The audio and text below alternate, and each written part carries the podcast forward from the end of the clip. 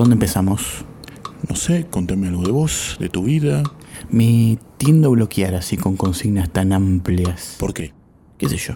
¿No te gusta hablar de vos mismo? No, no sé. ¿Cómo te ves a vos mismo? ¿Eh? Mm, No sé, como un personaje ¿Un personaje de qué? de una película. ¿Qué tipo de película? Una película de. Coso. Todd Solon. Uh, bajón. Y al mismo tiempo es como que estoy viendo la película, pero obligado, onda tipo la naranja mecánica, ¿viste? Ajá. ¿Y quién te obliga? No sé, yo mismo. ¿Por qué? Porque es como el único poder que tengo, verme a mí mismo, ser consciente de quién soy, o sea, de- del lugar que ocupo. ¿Sentís que no tenés ningún poder real en tu vida? No, ¿Sentís que no tenés control? es que no creo en el control. O sea, sos determinista. No, tampoco, ni una cosa ni la otra. No entiendo. Para mí es, es como un flipper. Vos le pegás a la pelotita con la intención de que entre el coso en el jackpot, pero de ahí a que entre depende de, no sé, de las leyes de la termodinámica. Vos lo único que tenés son dos botones y una palanca. Sí, también podés mover la máquina, qué sé yo. Pero eso no sería hacer trampa. ¿Qué dices? Además como que me pone nervioso mover algo tan pesado y tan caro. Imagínate si se te rompe una pata. Sale más caro que un cero kilómetro un flipper. Ajá. Ajá. Bueno, pero volviendo a esta analogía del flipper, ¿qué sería para vos meter la bola en el jackpot? En tu vida, digo. No sé, ¿qué- ¿qué sería para vos esto? ¿Una terapia o café fashion? Ni una cosa ni la otra. Por cómo lo veo, esto es un pésimo recurso narrativo para buscarle otra vuelta de tuerca a tus intentos cuasi artísticos de capitalizar tu perpetua crisis existencial de hombre blanco hétero. Porque hace tres meses que literalmente no pones un pie afuera de tu casa y me parece que te está empezando a fallar la bomba del tanque. Ajá, ¿sabes a qué me suena eso? Vos me estás diciendo que esto es radio suicidio. ¿Eh? No, nada que ver. ¿De qué carajo estás hablando?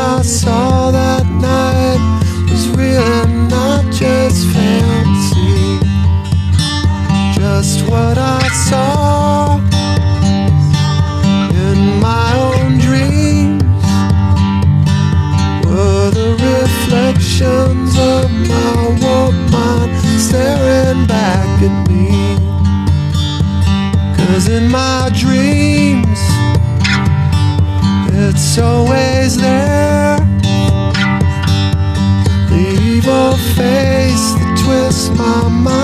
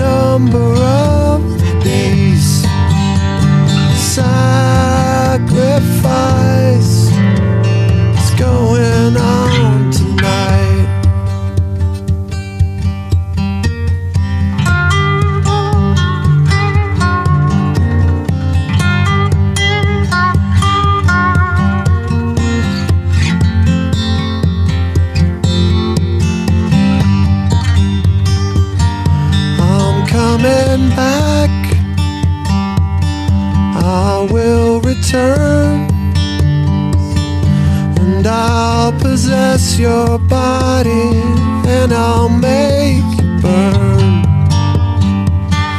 I have the fire, I have the force, I have the power to make my evil take its course.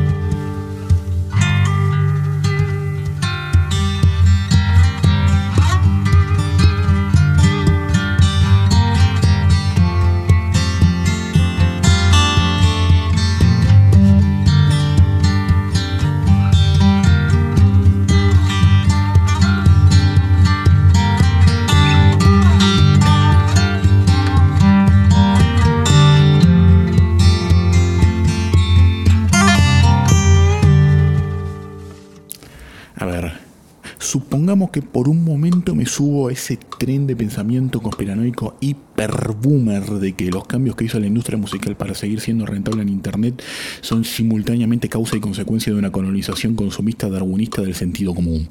No, eh, bueno, sí, más o menos. No sé, deja de ser pedo. Bueno, conste que yo hice el intento. Entonces, Entonces, no sé. Vivo en un recuerdo dudoso de que existía una, una cultura o una contracultura que te dejaba existir por afuera de las clases sociales, del laburo, de la guita. O sea, no afuera, pero al costado, ¿entendés? Como una cosa circunstancial, no como algo que te defina cada puto aspecto de tu vida, de tu ser. Y no sé qué tan real era, o si era una fantasía mía. O sea, no, no, no íbamos a tirar abajo el capitalismo, pero no nos representaba. En un sentido muy pendejo y arrogante sentíamos que el capitalismo nos quedaba chico, que el consumismo nos quedaba chico. Éramos mejores que eso, nos burlábamos de la opulencia y del estatus. No por envidia. O por lo menos yo no envidiaba nada de eso, que siempre estuvo, ojo. A mí me parecía estúpido. Y de hecho estoy hablando en plural, pero no sé. Capaz que a mí solo me parecía estúpido. Me parece estúpido. Para mí ya es como una cuestión arqueológica esto de volver a bandas y discos y películas del, del siglo pasado, de 70, 80, 90, ¿no? Pero no es nostalgia. mm, para mí que sí. Es querer recuperar una manera de entender la vida que pareciera que se perdió, o que nunca existió, que fue un troco de marketing, no sé. Porque en el lugar que ocupaba esta contracultura ahora solamente hay pendejos despilfarrando guita y cantando que le tienen más grande que vos. O sea, yo entiendo que el reggaetón, que el trap, que el hip hop vienen a ser eh, el representante de lo más bajo de la sociedad, de lugares donde no te podés dar el lujo de ponerte a pensar estas cosas porque te estás cagando de hambre y tenés que salir a rascar el mango como sea. Y sí, obvio que vas a tener el darwinismo social marcado a fuego si venís de la villa o del gueto. Pero es una mierda que sea así.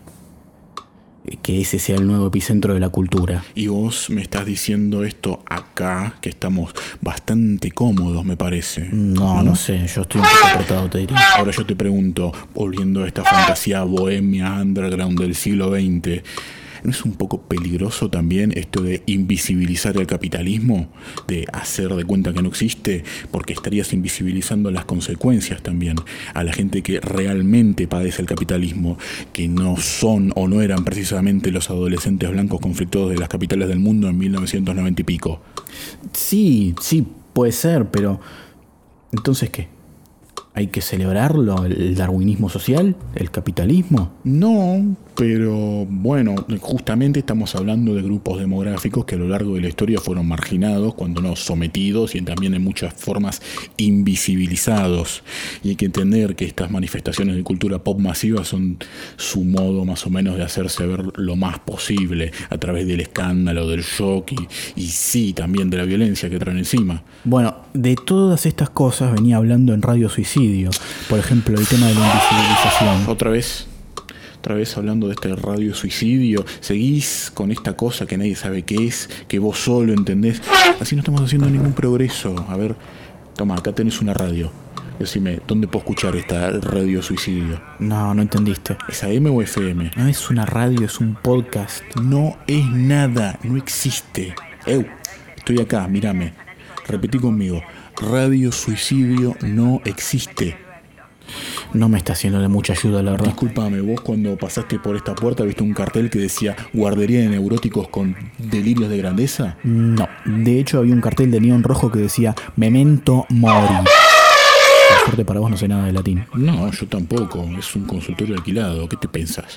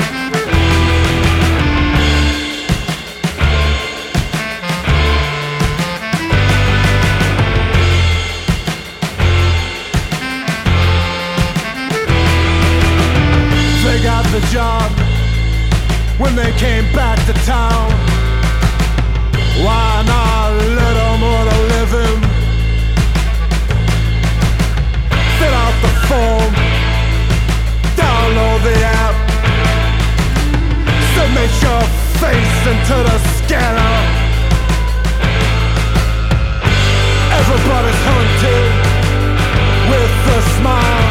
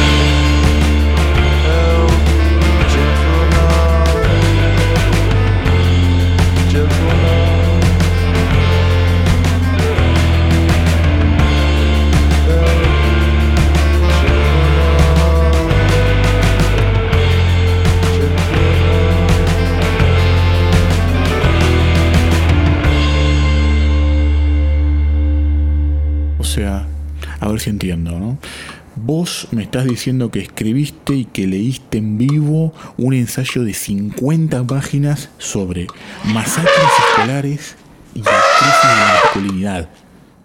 Y todo eso solamente para decir que la culpa es del capitalismo porque hizo que las bandas de rock pasaran de moda. Bueno, si lo vas a decir de esa manera, obvio que va a sonar como una boludez. Esto solo ya de por sí es preocupante.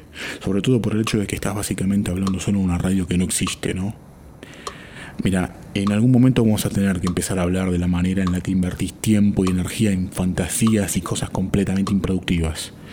No obstante, ahora quisiera que volvamos un poco sobre un tema que me hizo ruido, o sea, entre todo el ruido que me hace tu caso en general, ¿no? Decime, ¿cómo es eso de que el feminismo tiene la culpa de todo? Yo no dije eso. ¿eh? Yo solamente dije que el feminismo hoy por hoy es la única disidencia que moviliza gente. Me atrevo a disentir. Pero en todo caso, ¿cuál sería el problema con eso? En apariencia ninguno. El problema es lo otro.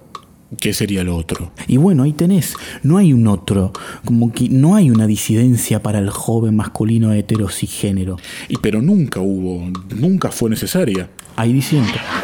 Cuando hablo del rock y de la contracultura del siglo XX hablo de eso, hablo de una disidencia heterofriendly, no sé. Mm, Mira, hoy por hoy se sobreentiende un poder hegemónico simbólicamente masculino. mm, Bueno, simbólica literalmente, ¿qué quieres que te diga? O sea, se entiende esa perspectiva de las dinámicas de poder y tiene mucho sentido de dónde viene, no te lo voy a discutir, pero me parece incompleta.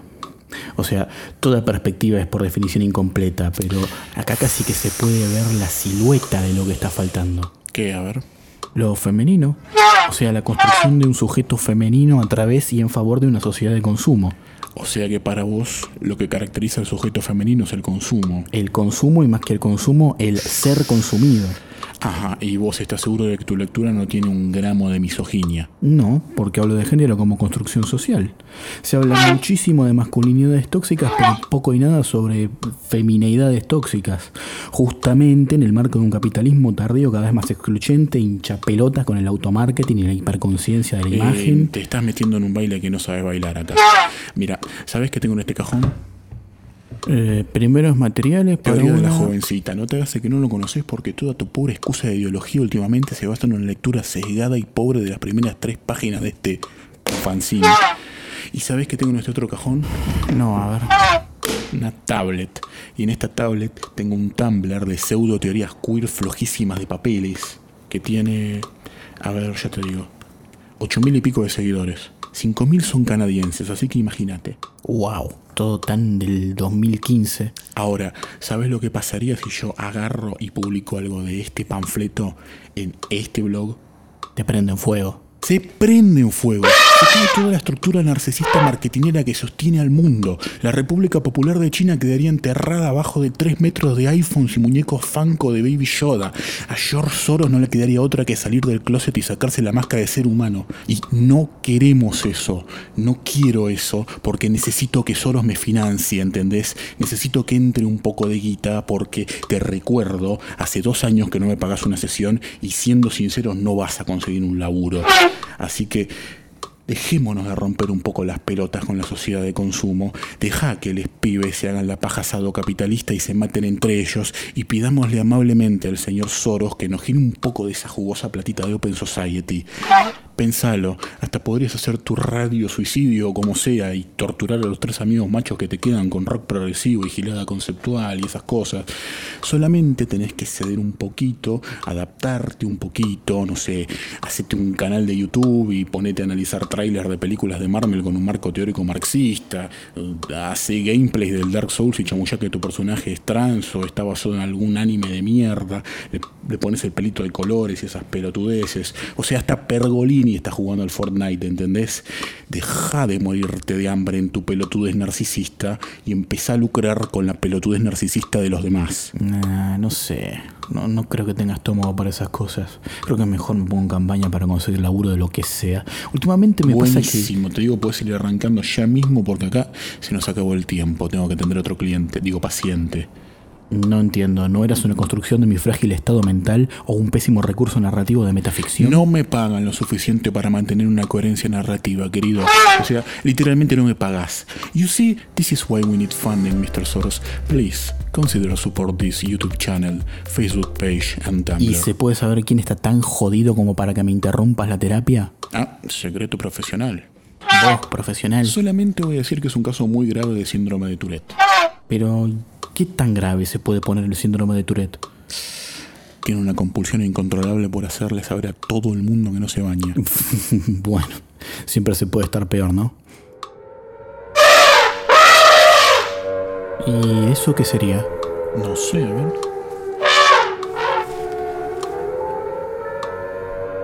Oh no. Oh no. ¿Qué pasó? Los chinos se avivaron y mandaron un virus o algo. No podemos salir hasta que le compremos todo el excedente de stock. Estamos atrapados, acá, el uno con el otro. ¿Sabes lo que significa eso? Eh, Que esto pasó de ser un pésimo recurso narrativo a ser directamente una alegoría pedorra y pretenciosa sobre la vida en los márgenes de la modernidad. Bueno, básicamente eso sería radio suicidio.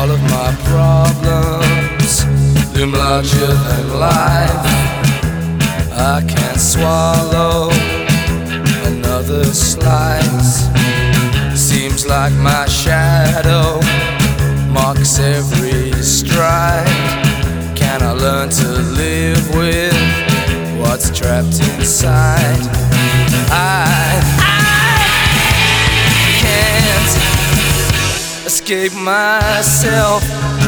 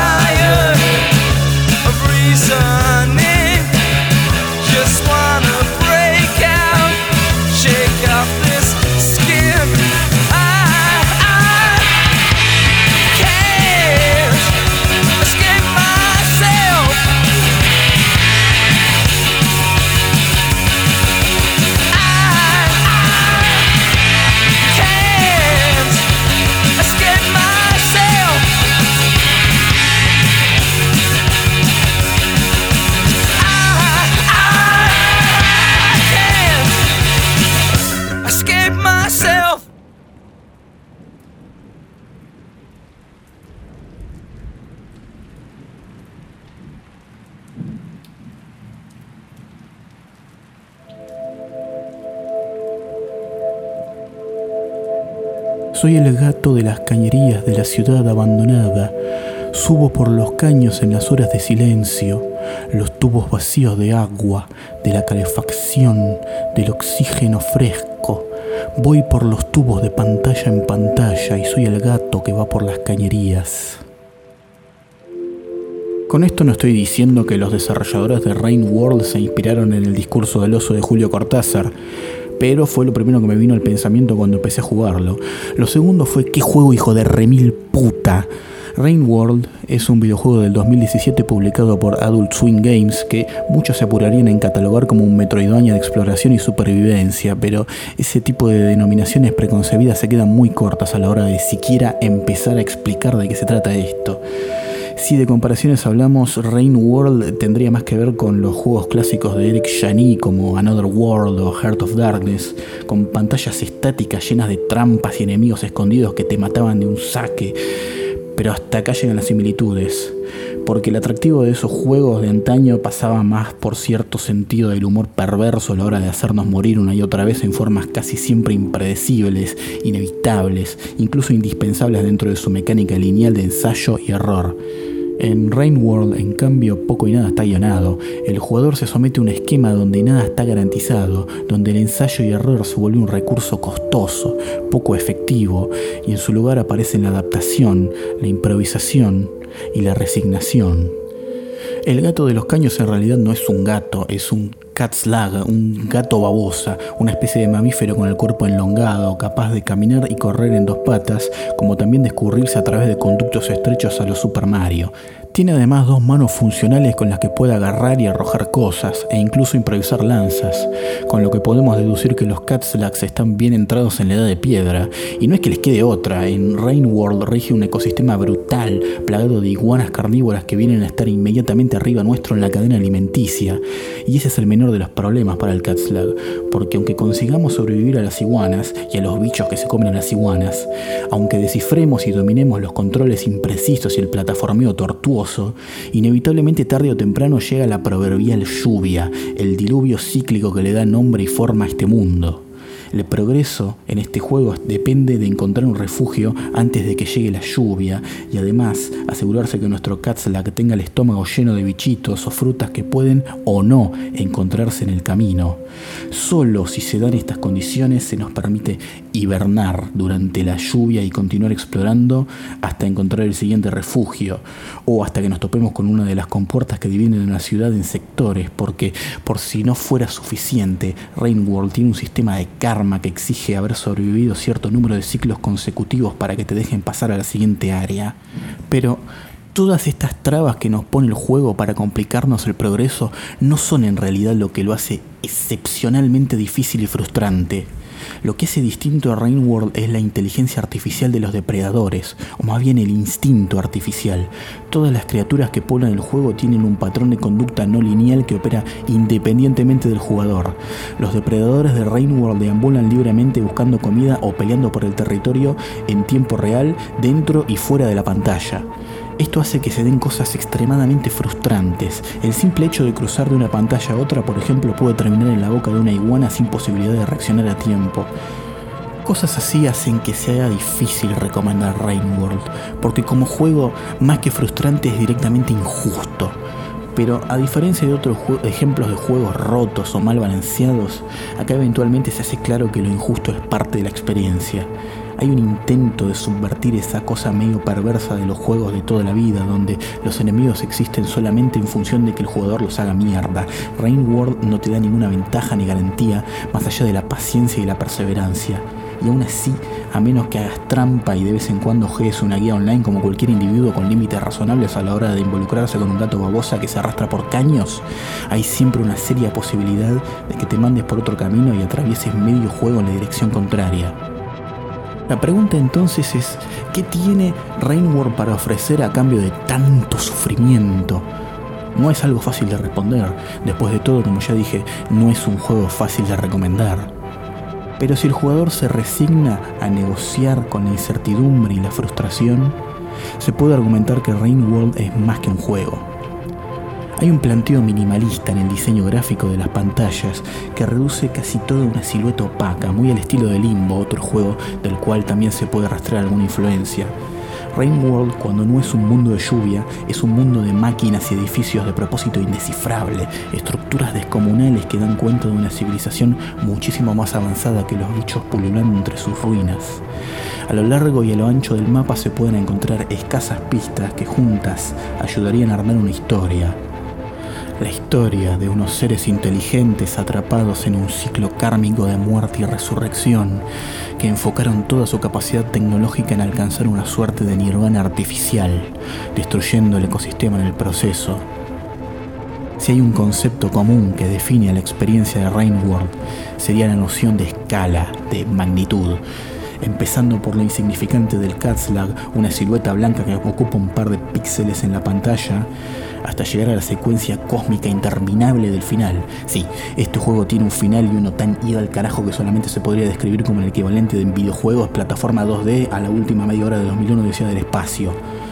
Pero también en la escala de rangos de la cadena alimenticia que rige este mundo, a su vez empequeñecida por la historia de este, completamente indiferente a la supercivilización cuyas ruinas le dan forma, excepto tal vez por el Katzlag, sobreviviendo en la mitad de la cadena, cazando y recolectando en los albores, quizá, de su propia civilización, parado frente al talud de la conciencia. Esto fue Rain World para PC, PlayStation, Nintendo, y espero que les haya gustado. Corte. Se queda. Oh, ¿en serio? ¿Quedó bien? sé, qué sé yo, no sé, te diría si no podría ser otro juego, pero tengo miedo de mandarte a reseñar un Super Mario y termines hablando de la Guerra Civil Española. Bueno, pero es lo que los pendejos hacen. Sobreanalizan entretenimiento estúpido de consumo masivo. Pensé que venimos de una generación entera obsesionada con dibujitos japoneses. Eh, no metas todo el anime en la misma bolsa. Como dijiste. Que no metas todo el Anime. anime en la misma bolsa. Como sea, hay que monetizar esto. Mientras más guita hagamos, más fidget spinners que sobraron del 2017 podemos comprar. Y mientras más mierda le compremos a China, más rápido se va a acabar la cuarentena y vamos a poder salir a ser miserables en otro lado. Mm, yo no tengo tanto apuro. Me gusta un poco que se termine de ir toda la A mierda. vos lo que te gusta es ver cómo el mundo se derrumba hasta tu nivel. Puede ser. Por lo menos no me gusta el anime. Oh, sí, qué capo que sos por eso, ¿eh? A ver, pone cara de sorpresa. ¿Eh? Más sorprendido. A ver, abrí la boca. Bien, levantá las cejas. Ahora, sin mover la cabeza, mira para tu derecha. Para la otra derecha. Listo. ¿Y eso qué fue? No, nada, necesitábamos una foto para el, el thumbnail de YouTube, ¿viste?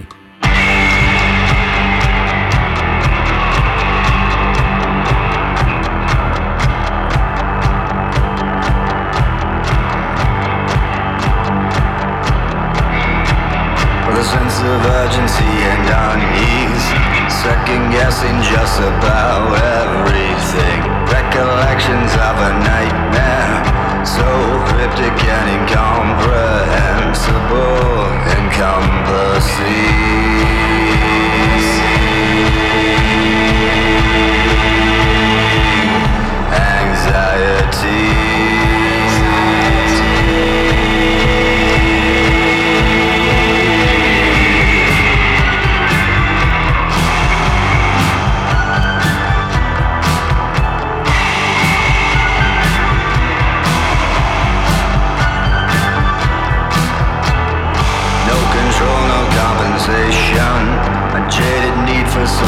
Astonishment. It's a blunt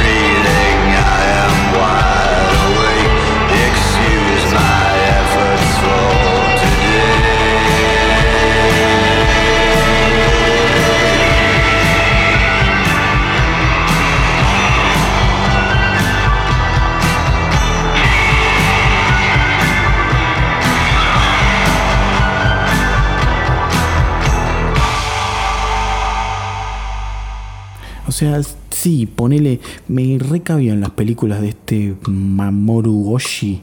Era, pero no saca nada bueno desde hace como 20 años, ¿no? Lo último que vi es esa secuela de Ghost in the Shell que estaba buena, pero no sé, la llenó de 3D falopa innecesaria. Lo que pasa es que todas esas películas oscuras de ciencia ficción, fantasía, para público más o menos adulto, ¿no? Se hacían animadas a mano porque no había efectos especiales que den abasto para lo que querían hacer. Hoy día el público en general, ojo, no vos ni yo, ¿eh? El público en general no tiene motivos para ir al cine a ver una película animada a mano cuando la pueden hacer con actores de carne y hueso y efectos especiales así cuasi fotorrealistas el cine en general se saturó de ciencia ficción y fantasía, se perdió la novedad. Y te insisto, no es que la gente en general aprecia la animación como un arte en Pero sí. entonces tengo razón o qué? Porque si no hacen más películas serias ni videos originales para un público adulto y en la televisión solamente apuntan al común denominador más bajo, lo que nos queda entonces es que el anime es invariablemente una mierda. Pero no hay que caer en las generalizaciones. O sea, es un hecho bastante aceptado por los mismos otakus que en los últimos 10 años bajó mucho la calidad del anime en general. Pero también hay que tener en cuenta que Japón tiene vaivenes económicos, de prosperidad, de recesión, y es una cosa que afecta directamente la producción de contenido. ¿Qué? ¿Vas a decir algo o solamente me querías mostrar eso? Japón y Corea del Sur también son laboratorios sociales de neoliberalismo y por ende el anime siempre fue parte de una construcción consumista del sentido común, pero ahora que Hollywood mató a la imaginación y la fantasía con sus granjas de rendereo hiperrealista, el anime ya no tiene nada más nada que ofrecer a nivel narrativo y se volvió un fetiche de sí mismo. Los ojos se hicieron más grandes, fíjate, las caras más angulosas, los personajes adultos tienen contextura de adolescente y los adolescentes tienen contextura de nenes. El anime se transformó en una iconificación de la jovencita ideal, completamente divorciado de la realidad humana corporal, intelectual y emocionalmente. Es un emoji pulsional que puentea los últimos filtros racionales a la hora de autopercibirse y de percibir al otro. Fua, ¿Querés una carilina, Sisek? Guardame algo de esto para YouTube, eh. Veo potencial de clickbait acá. El anime apesta y te explico por qué. 100.000 comentarios de otaku furiosos. La mayoría latinos y con evidentemente los mismos problemas de autopercepción que los japoneses. No, no, no, basta. No tengo más ganas de discutir con mi generación. Es al pedo, créeme. Ah, bueno. Resulta que te cansaste de decirle a los millennials lo básicos y forros que somos, ¿no? No, querido. Recién estamos empezando, te cuento. A ver, fíjate cómo va el video. Tiene tres visitas. ¿Cómo que Bastante bien. tres visitas? Pero hace 20 minutos que lo subimos. ¿Le pusiste todos los hashtags que te dije? Sí, pero no sirven de nada los hashtags. Te lo dice la misma página. Pero ¿cómo haces para aparecer en videos recomendados? Es un algoritmo. Nadie sabe realmente. Yo lo subí a Facebook a ver qué onda. Pero Facebook es una página de viejos peleando en grupos de compraventa. Deja que lo cuelgo en Instagram. No se puede enlazar nada en Instagram. Y vos como sabés si no tenés. No puede ser así esto. Horas grabando, editando, rendereando, para después quedar enterrado por un algoritmo de mierda que hay que pagar para figurar acá. Podés. Podés tirar guita al techo si no tenés un control sobre la demografía a la que querés llegar. Hacé una prueba, mira. Abrí YouTube en una ventana de incógnito. A ver. Uf. Ah, no. Ah, no, esto es, esto es horrible. Esto lo menos que nos merecemos es una pandemia global. Bueno, hacete la idea de que tenemos que destacar entre medio de toda esta basura. ¿Cómo te ves? Y no sé para qué te haces tanto drama, seguro el video ya está demonetizado. Pero ¿quién carajo reclama por los derechos de propiedad intelectual de la música de un jueguito de computadora? O sea que encima tenés que hacer también tu música original y todo para que en definitiva no te vea nadie, es cualquiera. No solo es cualquiera, es insostenible.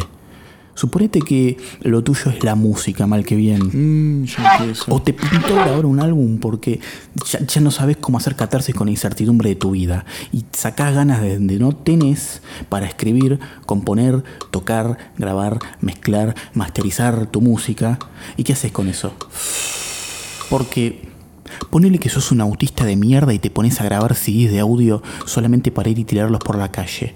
Y me refiero a literalmente tirarlos por la calle. ¿Quién tiene una compactera que funcione para escuchar CDs en el 2020? Y cuando te querés dar cuenta ya es que tampoco hay más espacios por bueno, obvias razones, aunque la verdad ya antes de esto tampoco había mucha movida, ni la gente se copaba en una fecha de nada casi. Entonces, todo pasa por las plataformas, que hoy por hoy son YouTube, que ya viste como te entierra vivo, y el Instagram, que es lo mismo, pero más cheto y más cerrado. Está el, eh, el Twitch también, ¿no? Pero Twitch es en vivo, yo... Perdón, pero en vivo no puedo coordinar dos palabras juntas. Eh, TikTok. Va, tampoco la pavada, ¿no? El tema es que todos estos supuestos recursos, en definitiva, ¿vas a decir Twitter? No, no. Twitter es el mal. Gracias. En definitiva, terminan generando un ruido blanco que en muchos sentidos es peor que nada, ¿entendés? Internet, que iba a ser la gran democratización de la información, terminó siendo una máquina de alienación y homogeneización de todo. Y esto puede sonar frívolo desde el ámbito de los medios, que es lo que tuve la genial idea de estudiar cuando era chico y nadie realmente sabía venir al mundo como es ahora, pero es un orden que ya se está aplicando a casi todo en la vida. Cada vez hay menos trabajo y cada vez piden más requisitos, de golpe te proponen ser tu propio jefe, o sea, al capitalismo ya le da paja explotarte, espera que te explotes a vos mismo y sin ninguna garantía. Y si te cagas de hambre, perdés guita, es tu culpa porque no viste suficientes tutoriales de branding y community manager. La verdad que se es insoportable esta Vos sos competencia. insoportable. Sos una bolsa antropomórfica de excusas. Ni siquiera es que te quedas en la queja. Estás subidísimo en la idea de que la queja es el fin en sí mismo. No sé, sos eh, el millennial perfecto, así te lo digo. Todo en tu vida es una excusa para tu incapacidad de comunicarte a nivel humano. O sea, mirá hasta qué punto llegas para significar tu propia deconstrucción. Te convertiste en la posmodernidad hecha carne y todo nada más para excusarte. Todo una excusa gigante para no hacer absolutamente nada. Pero estoy haciendo algo. Esto, te guste o no, es algo. Esto no es nada, esto no existe. O sí existe, no sé, por ahí tenés razón, o por ahí no. La verdad no tengo más ganas de discutir. Yo hace rato que abandoné toda pretensión de superioridad moral. Lo único que quiero es que Soros me financie la vida y vos, con tu actitud de mierda negativa, me alejás de mi objetivo. Así que, ¿sabes qué? Me importa un carajo la cuarentena. Ya está, tómatelas de acá. Eh, discúlpame, pero vos estás en mi cabeza. No me puedes echar a mí de mi cabeza. No, querido, entendiste todo mal. Vos estás en mi cabeza y yo te estoy echando. No. ¿En serio me vas a salir ahora con un club de la pelea? Es, es un papelón esto. ¿Ves? O sea, ¿te das cuenta de que estás poniendo una excusa hasta para lo malo del plot twist? Y vos estás poniendo una excusa para la excusa. Tenés razón, no quiero ni estar acá. Das, me das vergüenza ajena. A vos todo te da vergüenza y todo te es ajeno. Sí, tenés razón. ¿Qué No, te voy a decir? Me conociste en un momento extraño de mi vida. No quiero. Toma, te regalo un barbijo de Joy Division. No quiero, no, no quiero nada. Todo esto es tu problema ahora.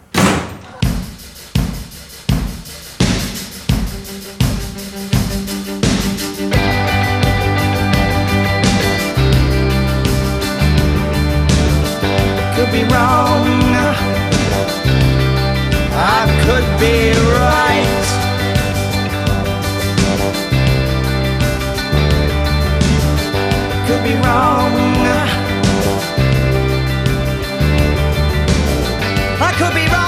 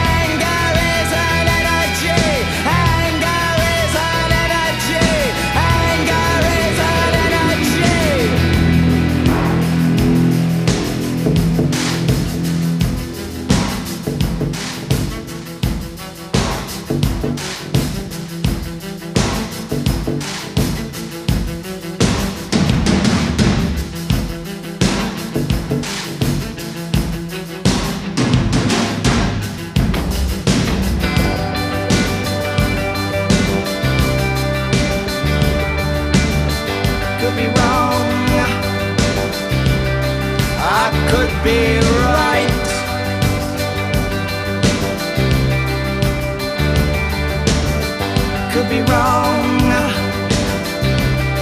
I could be right.